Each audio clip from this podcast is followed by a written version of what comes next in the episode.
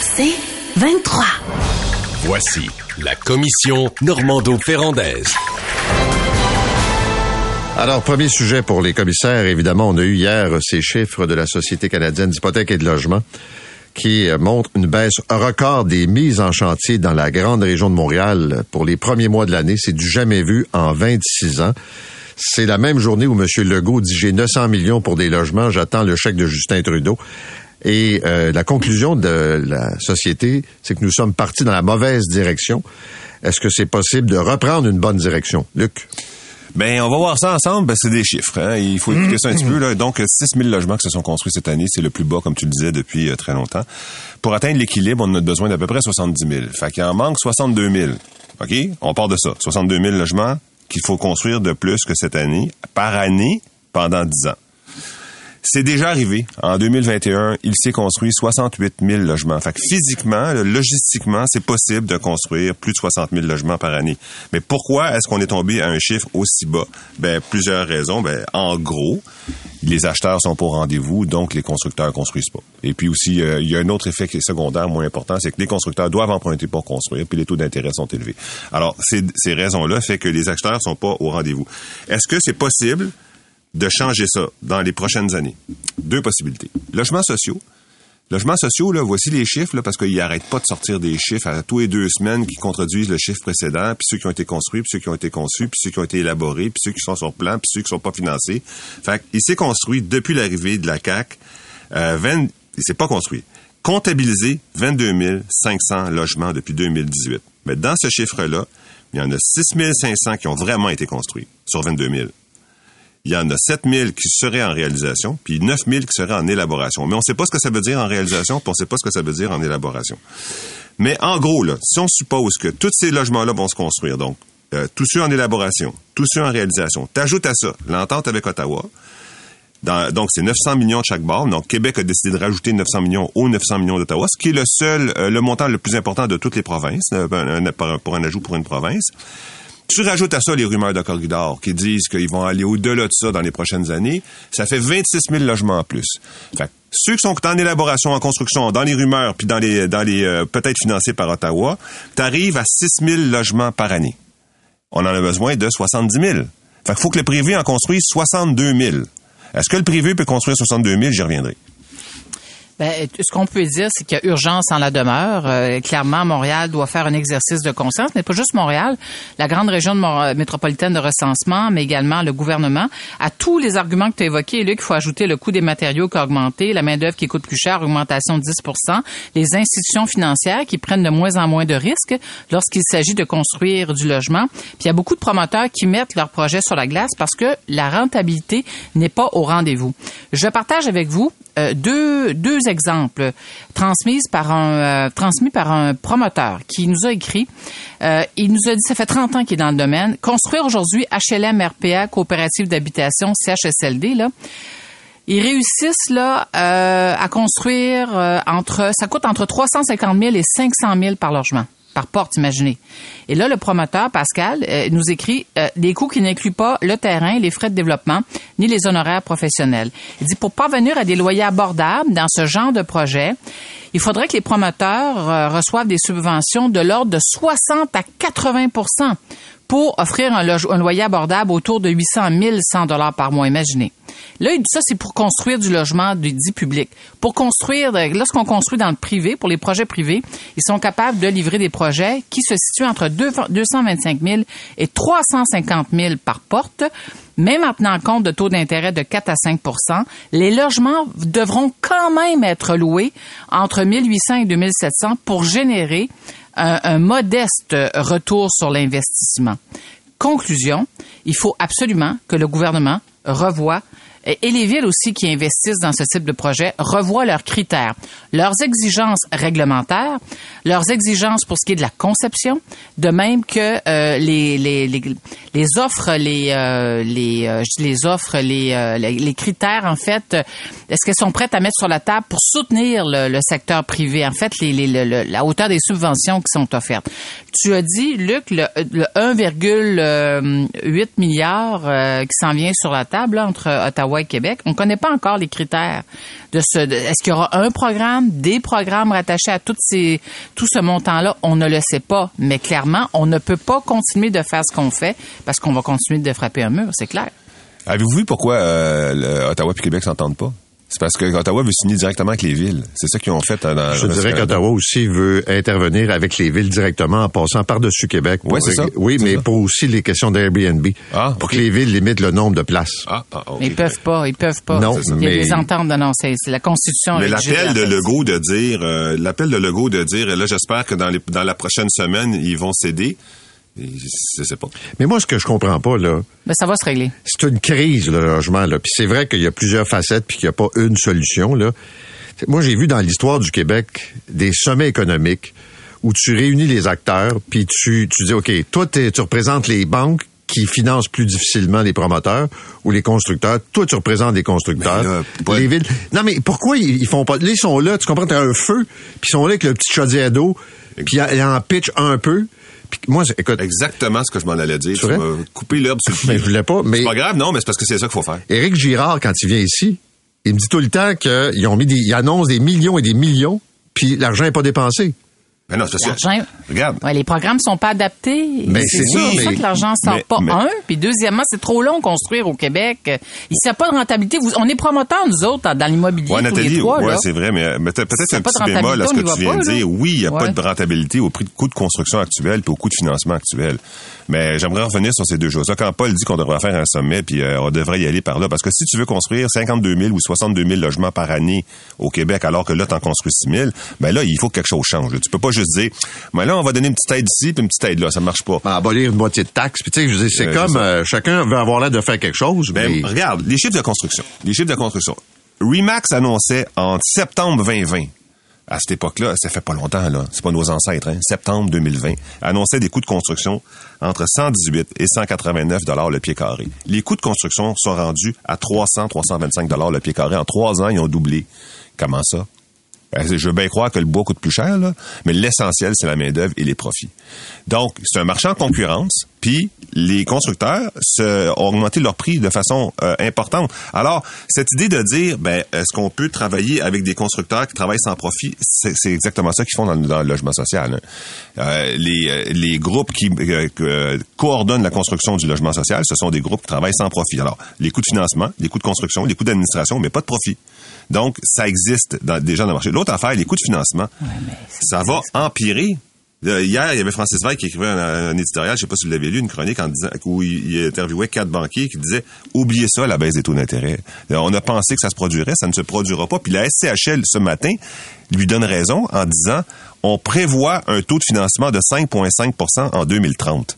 Donc, ça va baisser, mais doucement, très, très, très doucement. Mais Donc, pire que ça, vous avez entendu aussi François Trahan la semaine passée, le prévisionniste de Wall Street, là, dire est-ce qu'il s'en vient, oubliez ça, c'est pas Jojo. Fait que, est-ce qu'on peut espérer un retour à la hausse pour ce qui est de l'immobilier à Montréal? La réponse euh, à court et moyen terme, d'après moi, c'est non. Puis l'autre chose, il faut s'interroger parce qu'à Toronto, Montréal et Vancouver, on est en train de battre des records en matière de construction, de mise en chantier. À Montréal, on, on connaît une diminution. C'est sûr que Toronto, pourquoi, Vancouver, oui, je sais, on construit davantage de condos. Montréal, plus de locatifs. Mais excusez-moi, les amis, mais euh, au Québec, on s'enfarge dans des critères de programmes qui n'ont pas de bon sens. La bureaucratie, ça finit plus de finir. Les exigences, c'est long comme disait Anne-Main. À un moment donné, il faut faire un exercice puis dire, hey, gang, par quel bout on prend ça puis vers, où on s'en on va, est là? Ton la idée même de affaire. sommet. On est oui, trois oui, mais c'est dire la ça. même affaire. Oui, que, oui, exactement. Écoute, si Louis Laberge, à l'époque, a pu participer à une réunion avec Paul Desmarais, on doit être capable de réunir ce monde-là autour d'une table, me semble. C'est bien dit. Non, mais écoute, je me souviens de cette image. T'as René Lévesque qui a fait le grand sommet économique, puis t'avais Louis Laberge puis Paul Desmarais. On s'entend qu'ils n'ont pas nécessairement les mêmes intérêts dans la vie, là. Puis c'était pour relancer l'industrie, puis la construction, puis bon. Et nous autres, on est là avec la ministre qui a 4000 logements, je pense, puis l'autre qui... La commission Normando-Ferrandaise. Rapport de la commission, c'est Nathalie qui commence. Oui, la ballonne de la CAQ dégonflée par QS au sens propre du terme, les amis. Notre ami M. Zanetti a fait un petit spectacle, un, un Sol. petit pestacle hier. Sol, j'ai dit ça. Qu'est-ce que j'ai dit? Ouais, ouais, oui, oui, non, non, mais moi, je l'appelle Sol, oui. ça les gobelets. Quand tu fais le clown. Oui, t'as raison, parce qu'il a fait le clown hier à l'Assemblée nationale. En fait, il a voulu illustrer le dégonflement du nationalisme caquiste. Fait qu'il a gonflé une petite ballonne bleue, puis après ça, il a laissé la ballonne virevolter euh, à l'Assemblée nationale. Comme le dit si bien notre ami Jacques Gourde, les amis. nouveau scandale! Monsieur, c'est un nouveau scandale. Non, mais un autre grand moment de parlementarisme, n'est-ce pas? Et là, Ah, ça il y a doit te manquer, hein. Nathalie, des, Hein? ça, des événements de même. Non, mais, T'as bien raison, mon cher. Luc, il s'ennuie pas de la séance du conseil municipal. Pantoute, pantoute, pantoute, pantoute, oui, pantoute. Non, mais des, des fois, à l'Assemblée nationale, tout d'abord, on s'indigne pour pas grand-chose, mais honnêtement, parfois, il y a des choses qui sont très, très... Il y a des comportements qui sont plutôt euh, rigolos. Et pendant qu'on badine à l'Assemblée nationale, ben, on célèbre un moment d'histoire au Manitoba. Il faut le souligner. La population a choisi comme premier ministre un autochtone, Wab Kinyu, qui a permis au NPD de revenir au pouvoir après sept ans d'absence. Il est au Parlement. Il était le chef de l'opposition officielle. Il est au Parlement depuis 2016. Il me semble, il y a une bouille extrêmement sympathique. Et c'est un grand, grand moment d'histoire, non seulement pour la province, mais également pour tout le Canada. Alors, je vous souhaite un très, très, très bon mandat. Ce genre de personnage qui va inspirer euh, tous les jeunes des Premières Nations, euh, comme quoi c'est possible de d'accéder aux hautes sphères euh, en matière politique au Canada. Un tunnel, un bitume, un pont, faites vos choix, les amis. On pourrait partir une petite chanson, Alouette. Ben, les paris sont ouverts. Je sais pas comment l'histoire va se terminer avec ce troisième lien ressuscité de ses cendres. Écoutez bien ça. Le député caquiste de Beauce-Nord, Luc Provençal, lui, plaide pour un pont. D'ailleurs, les élus de Beauce, Chaudière-Appalaches, plaident pour, depuis des années pour un pont, un pont à l'est, il faut le préciser. La députée caquiste, euh, c'est-à-dire la ministre caquiste Martine Biron, bien sûr la ministre caquiste, Martine Biron, elle, elle estime que ça ne passe pas nécessairement par un projet routier. Puis la ministre des Transports, Geneviève Guilbeault, elle affirme qu'il ne faut rien exclure. Bon. Fait qu'imaginez, pour un polygone!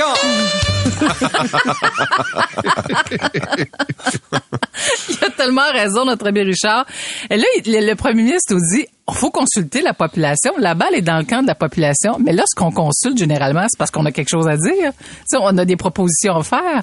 Mais là, j'ai l'impression que c'est barre ouvert, les amis. Fait que euh, on vous invite, puis venez nous raconter ce que vous euh, ce que vous pensez. Alors, je vous dis, on n'est pas sorti de l'auberge avec ce dossier-là. Et la citation de la semaine, d'ailleurs, qui est liée à ce dossier, revient à Joël Lightbound, le député fédéral de Louis-Hébert. Vous avez peut-être entendu ce qu'il a déclaré. Il a dit, des fois, quand je pense à toute cette saga-là, ça me fait un peu penser au dîner de cons. Et euh, évidemment, je vous laisse deviner qui sont les cons dans cette histoire. Après des excuses du premier ministre euh, Trudeau et celles d'Anthony Rota, c'est au tour de la gouverneure générale du Canada, Mary Simons, euh, Mary Simon, de s'excuser d'avoir décerné l'Ordre du Canada un membre de la Waffen-SS, c'est National Post qui nous apprenait ça cette semaine. L'homme en question est Peter euh, Savarin ou Savarin, je sais pas comment on le prononce, mais il est décédé en 2017, mais en 87, on lui a remis l'Ordre du Canada. Et imaginez, l'homme en question, c'était quand même pas un citoyen lambda, là. Il était chancelier de l'Université de l'Alberta, président du Parti progressiste conservateur de l'Alberta.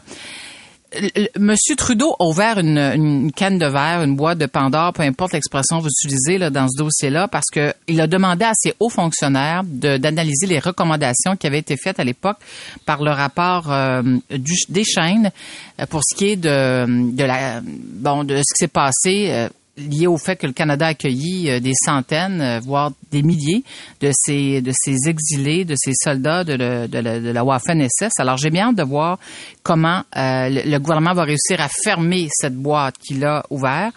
Et je vais terminer avec une bonne nouvelle. Isabelle Bronco et Jean-Louis Ménard, vous savez l'histoire de ces Oui. deux médecins français. Ben euh, ils ont finalement obtenu euh, un permis de travail temporaire pour trois ans. Euh, et je pense qu'aujourd'hui, euh, le ministère de l'immigration fédérale, euh, qui a créé énormément de panique là, chez les citoyens concernés, devrait, euh, pour s'excuser, leur, euh, leur euh, accorder leur résidence permanente. Ce serait la moindre des choses. Euh, quand la bureaucratie fait mal, là, mais ça, on en a un exemple assez patent, mesdames et messieurs. Luc.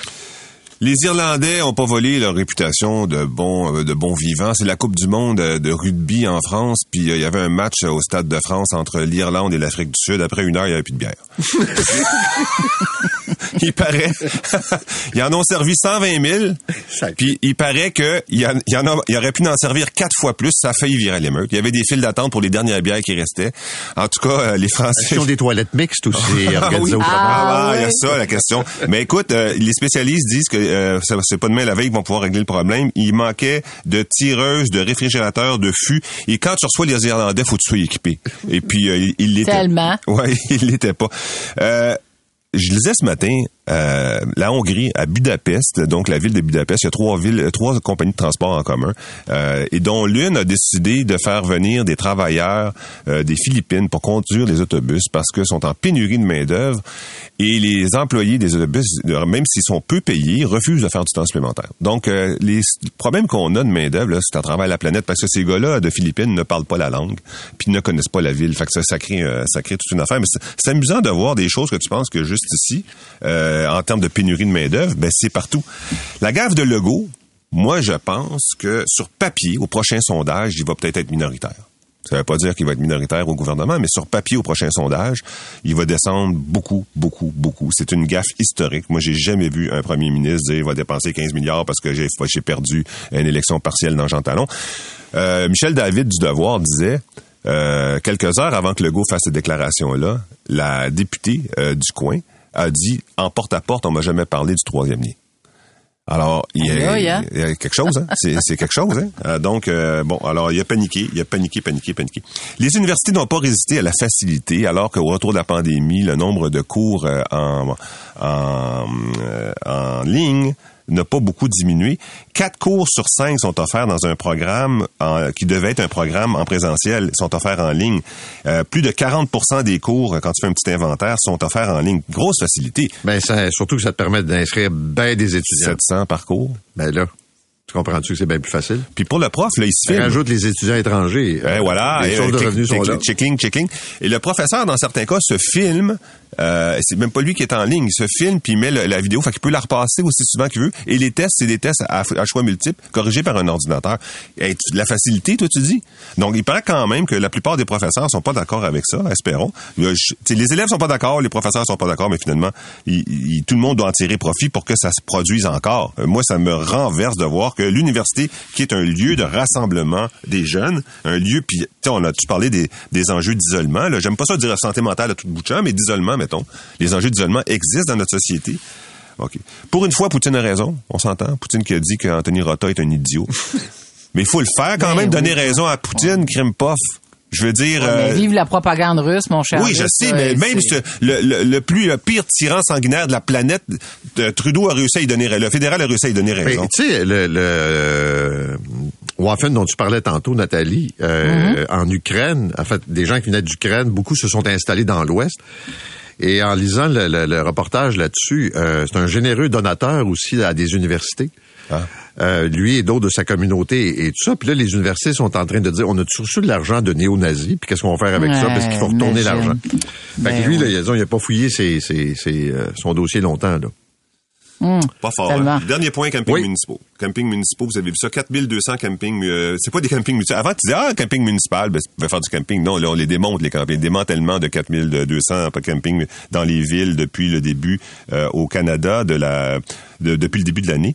Donc, euh, petit point, là. À San Francisco, la Cour supérieure a refusé le démantèlement de camping, même sur les trottoirs. Il y avait des trottoirs, il y avait un événement international qui s'en venait, puis la, la- la- ville a voulu vider les trottoirs pour l'événement international. Ça a été refusé. On dit, vous n'avez pas le droit d'enlever les itinérants tant que pas trouvé une place où Et c'est pareil dans pas mal de villes maintenant. À Toronto, on défait les campings parce que c'est dans l'endroit où il y en a le plus au Canada, c'est Edmonton.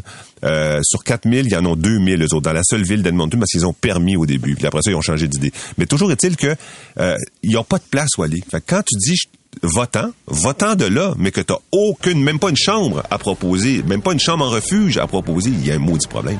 Merci à tous les deux. Bon et long congé. C'est 23.